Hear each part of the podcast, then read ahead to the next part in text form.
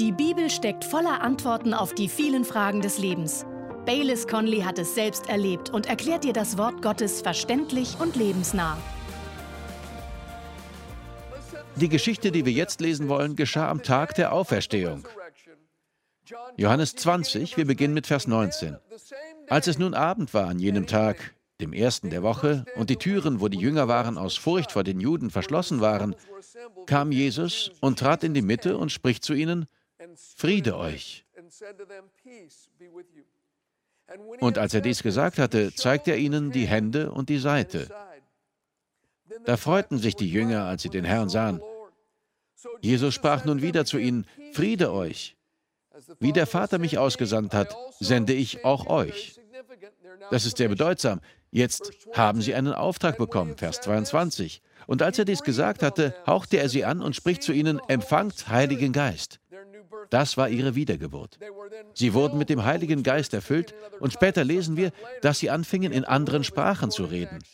Das steht in Apostelgeschichte Kapitel 2. Sie wurden aus dem Geist geboren und glaubten an ihn, und er hauchte sie an und sagte, empfangt den Heiligen Geist. Auch das ist extrem bedeutsam. Sie wurden also wiedergeboren und mit dem Heiligen Geist erfüllt. Dann sandte er sie aus und erteilte ihnen den Auftrag, die Menschen mit Gott zu versöhnen. Zu diesem Zeitpunkt war Thomas nicht bei ihnen. Lassen Sie uns Vers 26 lesen. Und nach acht Tagen waren seine Jünger wieder drinnen und Thomas bei ihnen. Da kommt Jesus, als die Türen verschlossen waren, und trat in die Mitte und sprach, Friede euch. Dann spricht er zu Thomas, reiche deinen Finger her und sieh meine Hände und reiche deine Hand her und lege sie in meine Seite und sei nicht ungläubig, sondern gläubig. Thomas antwortete und sprach zu ihm, mein Herr und mein Gott. Gut, Kapitel 21. Lassen Sie uns die Verse 1 bis 14 lesen oder hören Sie mir einfach zu. Nach diesem offenbarte Jesus sich wieder den Jüngern am See von Tiberias.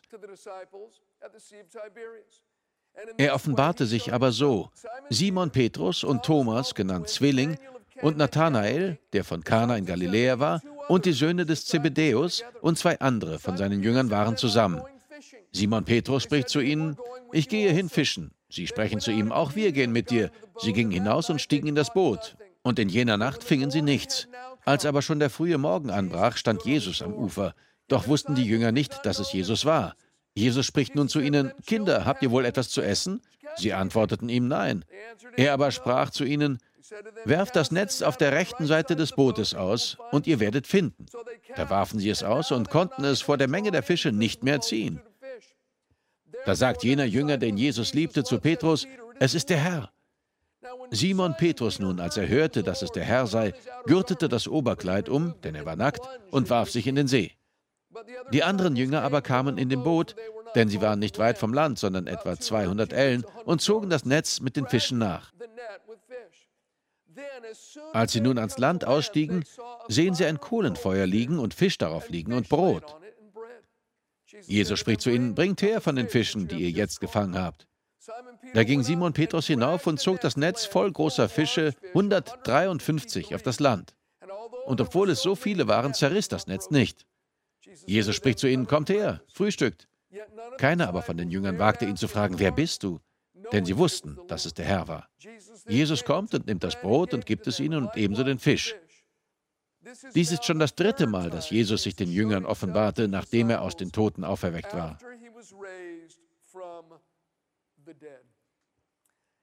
Dieses Zeichen ist im Vergleich zu den anderen sieben Wundern oder Zeichen, die aufgezeichnet wurden, einzigartig, weil es nach der Auferstehung passierte. Es ist das Einzige, das geschah, nachdem Jesus von den Toten auferweckt worden war. Sie waren in Galiläa und Petrus sagte, ich gehe jetzt fischen. Er sagte nicht nur, ich gehe jetzt unser Essen fangen, okay? Er sagte auch nicht, ich fahre jetzt hinaus und versuche mich zu entspannen. Ich werfe ein Netz aus und vielleicht fange ich etwas. Nein, im Griechischen steht das Verb hier im Infinitiv. Petrus sagte wörtlich, ich gehe jetzt wieder fischen. Ich kehre in meinen alten Beruf zurück und werde von jetzt an wieder fischen.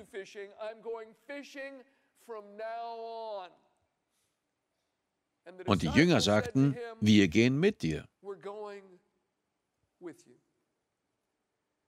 Petrus und diese anderen sechs Jünger waren bereit, ihre Berufung und das Gebot von Jesus komplett hinter sich zu lassen. Wie wir gelesen haben, erschien Jesus ihnen zum ersten Mal an diesem Tag an Ostern und dann erst wieder acht Tage später, um mit Thomas zu sprechen. Nach seinem zweiten Erscheinen kehrten die Jünger nach Galiläa zurück. Wir müssen bedenken, dass sie Galiläer waren. Sie lebten dort. Sie waren nur für das Passafest nach Jerusalem gekommen. Es war ganz normal, dass sie in ihre Geburtsstadt zurückkehrten, vor allem weil Jesus, wie wir in Markus 14, 28 lesen, in der Nacht seines Verrats zu ihnen gesagt hatte, nachdem ich aber auferweckt sein werde, werde ich euch voran nach Galiläa gehen. Und ein Engel hatte der Frau gesagt, aber geht hin, sagt seinen Jüngern und Petrus, dass er euch nach Galiläa vorausgeht. Dort werdet ihr ihn sehen, wie er euch gesagt hat.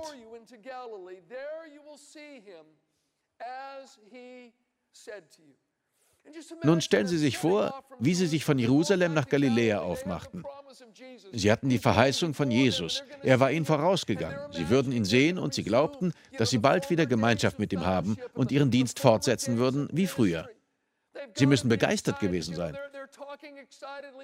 Sicher stimmten sie auf ihrem Weg gelegentlich spontan Lobpreislieder an und machten Gott groß. Sie würden Jesus sehen. Doch als sie in Galiläa ankamen, war dort keine Spur von Jesus. Tag um Tag verging und da war immer noch kein Retter.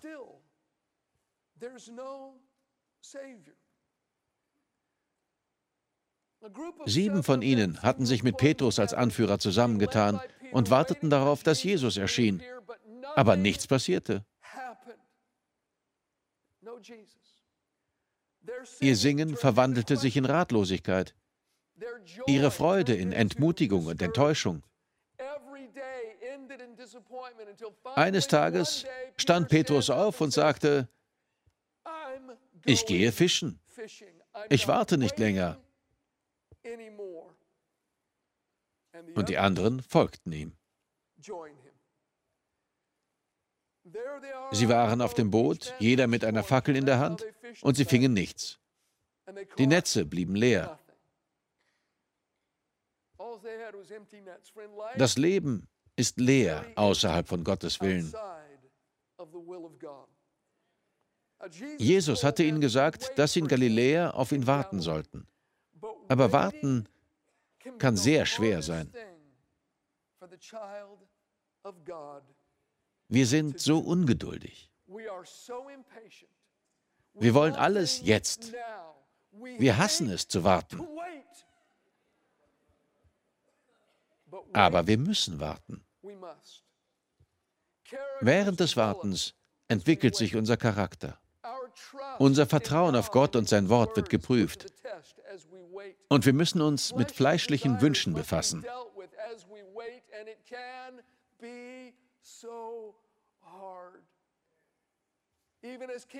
König David sagte im Psalm 69, Vers 4, Ich bin müde von meinen Rufen, entzündet ist meine Kehle, meine Augen vergehen vom Harren auf meinen Gott. Im Psalm 27, 14 heißt es, Harre auf den Herrn. Sei mutig und dein Herz sei stark und harre auf den Herrn. Petrus war ein sehr impulsiver Mann. Das war seine Natur. Er war nicht berechenbar. Er war schnell zu begeistern, aber ebenso schnell schlug seine Stimmung ins Gegenteil um. Er war auf dem Boot, er war mürrisch, er war niedergeschlagen, und als er plötzlich den Herrn hörte, sprang er ins Wasser. Das war typisch für ihn. Er war immer so. Viele Menschen, die schnell zu begeistern sind, können oft genauso schnell in Depressionen verfallen.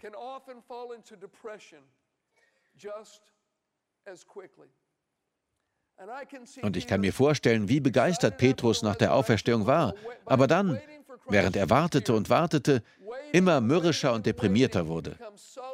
Tag um Tag verging, bis er schließlich verzweifelt war. Und Petrus war Fischer. Wer es gewohnt ist, auf der See zu arbeiten, wird sie immer lieben.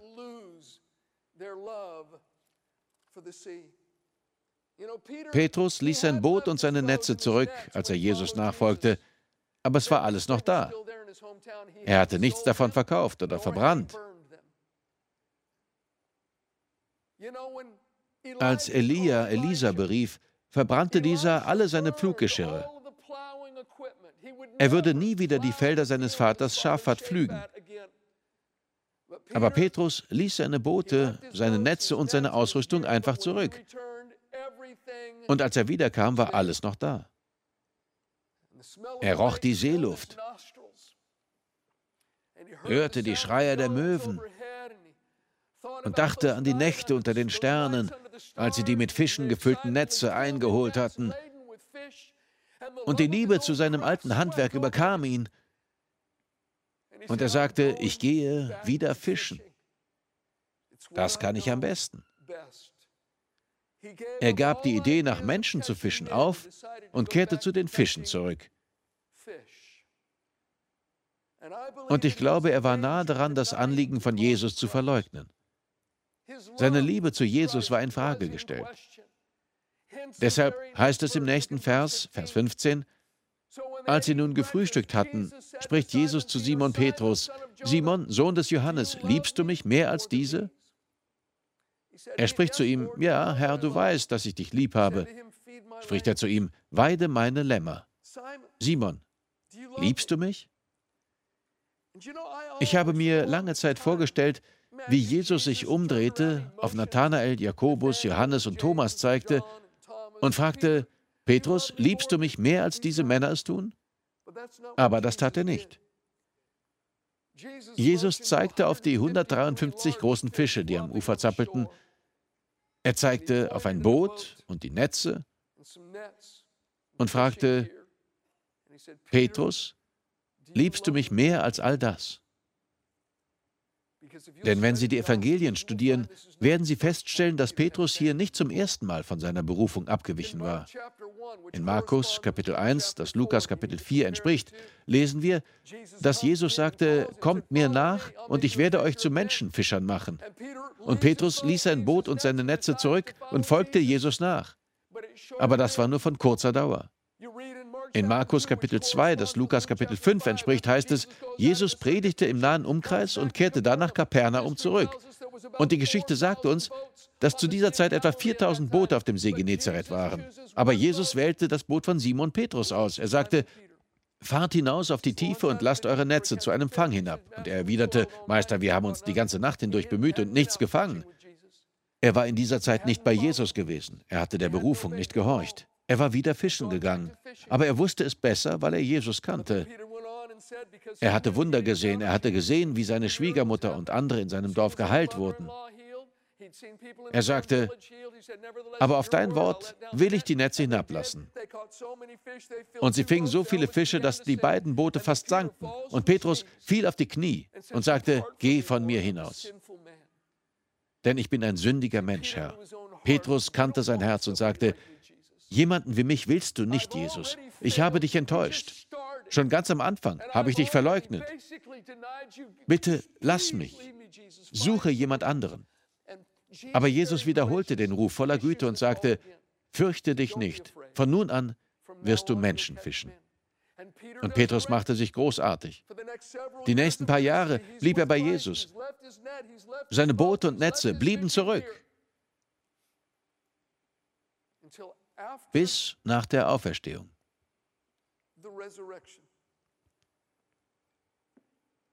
Jesus hatte ihn angehaucht. Er hatte den Heiligen Geist empfangen und die Narben von den Händen und der Seite von Jesus gesehen. Nach der Auferstehung sagte er, ich gehe wieder fischen. Jesus fragte, Petrus, liebst du mich mehr als all das? Und es ist interessant, dass Jesus hier das Wort benutzte, das wir alle kennen, Agape. Das ist die Liebe, die Gott uns gibt. Es ist die Liebe, die er durch den Heiligen Geist in unser Herz ausgießt. So sehr hat Gott die Welt geliebt. Es ist eine aufopfernde Liebe, die andere an die erste Stelle setzt. Petrus Antwort lesen wir in Vers 15. Er sagte, ja Herr, du weißt, dass ich dich lieb habe. Aber er benutzt ein anderes Wort, das Wort Phileo. Du weißt, dass ich dich lieb habe. Jesus fragte Petrus, liebst du mich? Bist du bereit, mich an die erste Stelle zu setzen? Er sagte, wenn du mich liebst, wirst du meine Gebote halten. Petrus sagte, ja Herr, ich habe dich lieb. Jesus sagte, weide meine Lämmer. Sehen wir uns Vers 16 an. Wieder spricht er zum zweiten Mal zu ihm, Simon, Sohn des Johannes, liebst du mich? Agape. Er spricht zu ihm, ja, Herr, du weißt, dass ich dich lieb habe. Phileo. Spricht er zu ihm, hüte meine Schafe.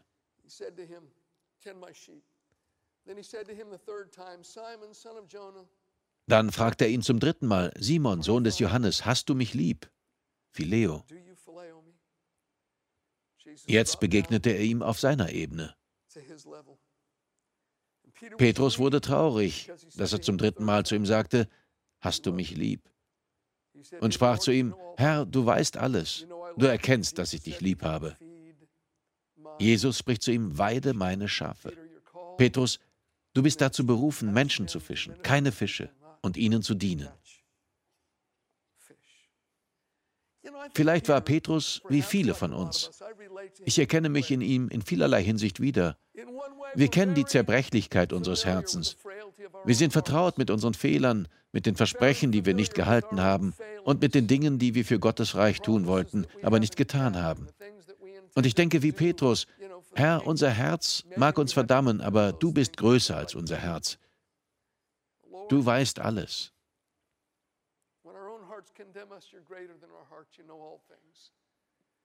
Ich habe dich lieb. Ich will dich lieben. Aber der Herr kehrte Petrus trotzdem nicht den Rücken. Gott sei Dank. Sicher glaubten Petrus und die anderen, Jesus hätte sie vergessen. Aber das hatte er nicht. Er hatte sein Versprechen nicht vergessen. Und er hat auch sie nicht vergessen oder verlassen. Und ebenso wenig hat er die Verheißungen vergessen, die er in ihr Herz gesprochen hat. Er wartete ganz bewusst noch ab. Er war ihnen nach Galiläa vorausgegangen. Er war bereits dort, aber er hatte sich entschlossen, sich ihnen noch nicht zu offenbaren, um sie einige Lektionen zu lehren. Er wollte, dass sie lernten, geduldig zu sein, auf ihn zu warten und ihm zu vertrauen, auch wenn es schien, als würde nichts passieren.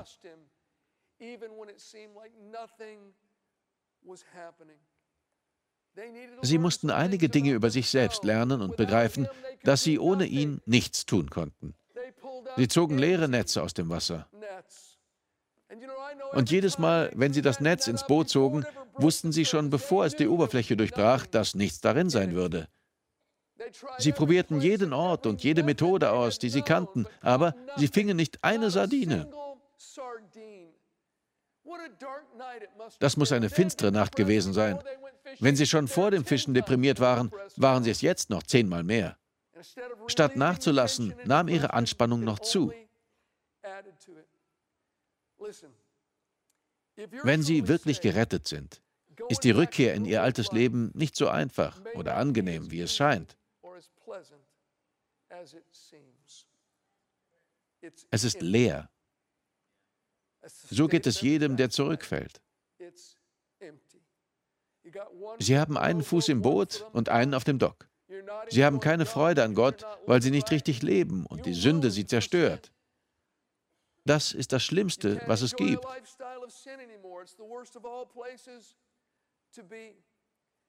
Und wenn sie sich von Jesus entfernt haben, wissen sie es. Dann braucht ihnen das niemand zu sagen. Sie sahen Jesus nicht, aber Jesus sah sie. Er beobachtete sie, wie sie hinausfuhren, ihre Fackeln entzündeten und immer wieder die Netze auswarfen. Und ich glaube, er sandte einen kleinen Gedanken aus, Fische, schwimmt weg.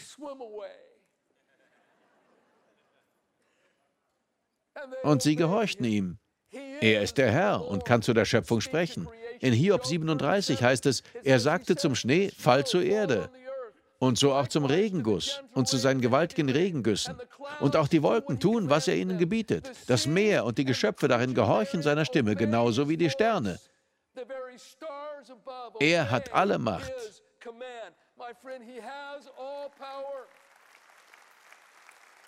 Und dann rief er, habt ihr etwas gefangen? Nein, werft die Netze auf der rechten Seite aus. Und er schickte wiederum einen Gedanken an die Fische. Ich will, dass 153 von den größten und fettesten unter euch in das Netz schwimmen.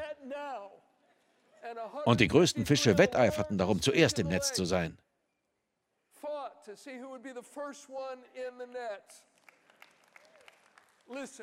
Jesus erfüllt seine Verheißungen. Und eine Verzögerung bedeutet nicht, dass er es sich anders überlegt hat. Aber Sie müssen lernen zu warten. Auch während der nebligen, trüben Tage, wo es wenig Ermutigung gibt. Wenn es scheint, als hätte Gott Sie verlassen und vergessen, denn das hat er nicht. Sein Blick ruht auf Ihnen. Er weiß alles, was Sie durchmachen. Er kennt die Härten und die finsteren Orte. Vielleicht sind Sie gerade jetzt in einer solchen finsteren Zeit, aber ich glaube nicht, dass es lange dauern wird, bis Sie den Retter am Ufer stehen sehen und die Morgendämmerung anbricht. Er ist treu.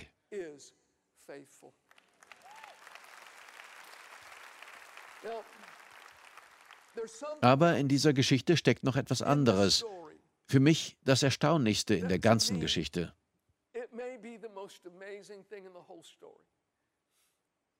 Es ist heilig.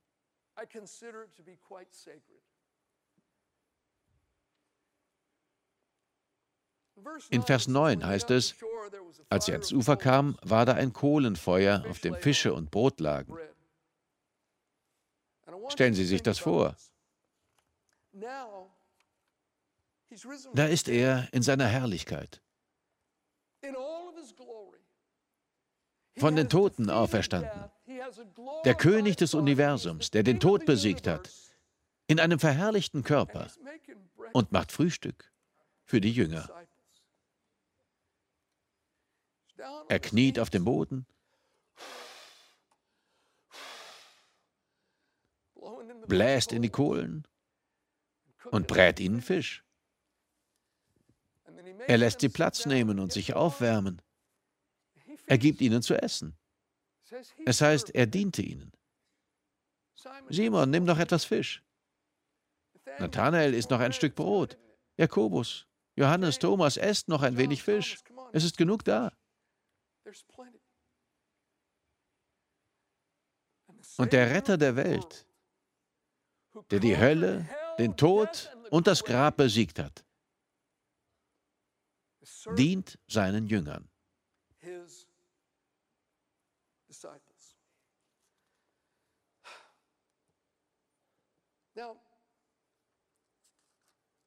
Doch danach wird er sie zurechtweisen. Sie müssen ermahnt werden. Sie haben ihre Berufung verlassen. Aber er weiß auch, dass ihnen kalt ist, dass ihre Kleider nass sind und dass sie hungrig sind. Und so bemüht er sich, erst einmal ihre Lebensgeister zu wecken. Er sorgt dafür, dass sie sich aufwärmen, etwas essen und dass ihre Kleider trocknen. Darin steckt eine Lektion. Wenn Sie jemanden zurechtweisen müssen, machen Sie ihm erst einmal eine schöne Tasse Tee und etwas zu essen und geben Sie ihm dann eins über den Schädel. Denn das hat nicht viel Sinn, wenn er hungrig und müde ist, oder? In diesem Zustand ist es schwer, etwas anzunehmen. Es ist gut, wenn wir die Menschen aufbauen und ihnen dienen und ihnen erst dann sagen, was wir sagen müssen. Jesus war der Herr. Warum tat er das für sie? Warum diente er ihnen? Warum korrigierte er sie? Weil er sie liebte. Und ich möchte Ihnen heute sagen, dass er auch sie liebt, auch wenn sie abgedriftet sind oder ihm untreu waren. Er liebt sie und er wird sie nicht im Stich lassen. Er tadelte Petrus und dann wiederholte er erstaunlicherweise dessen Berufung. Die letzten Worte in Vers 19 lauten, folge mir nach. Er tat es wieder. Er tat es in Lukas Kapitel 5, als Petrus sich von Jesus abwandte, und er tat es erneut nach der Auferstehung.